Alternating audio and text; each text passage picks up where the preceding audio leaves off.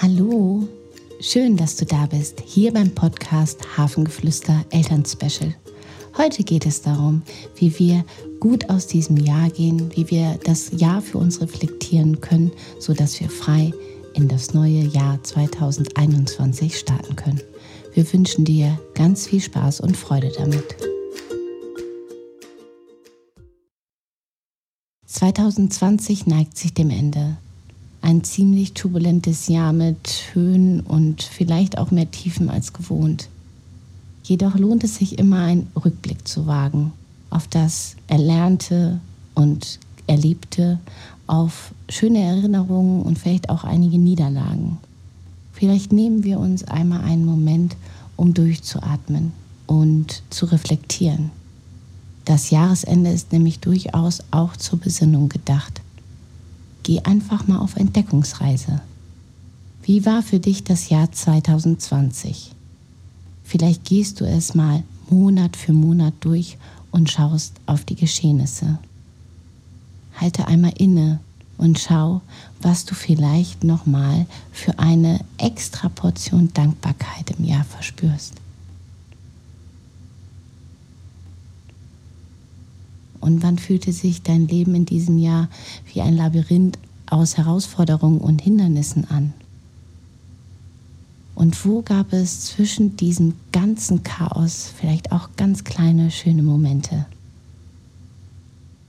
Vielleicht schaust du einmal in deinen Kalender oder in deine Fotogalerie, um noch einmal nachzuforschen. Was gab es eigentlich für schöne Momente?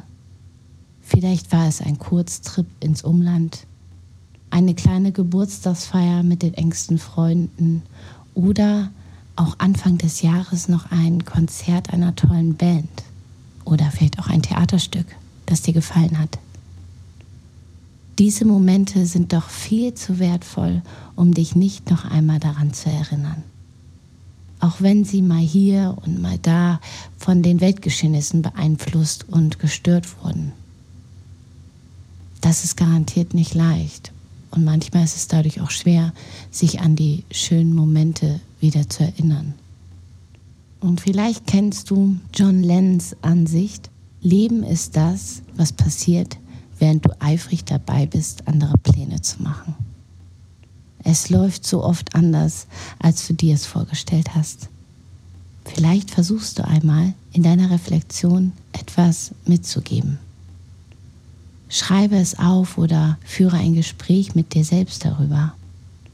Was würdest du dir mit auf den Weg geben?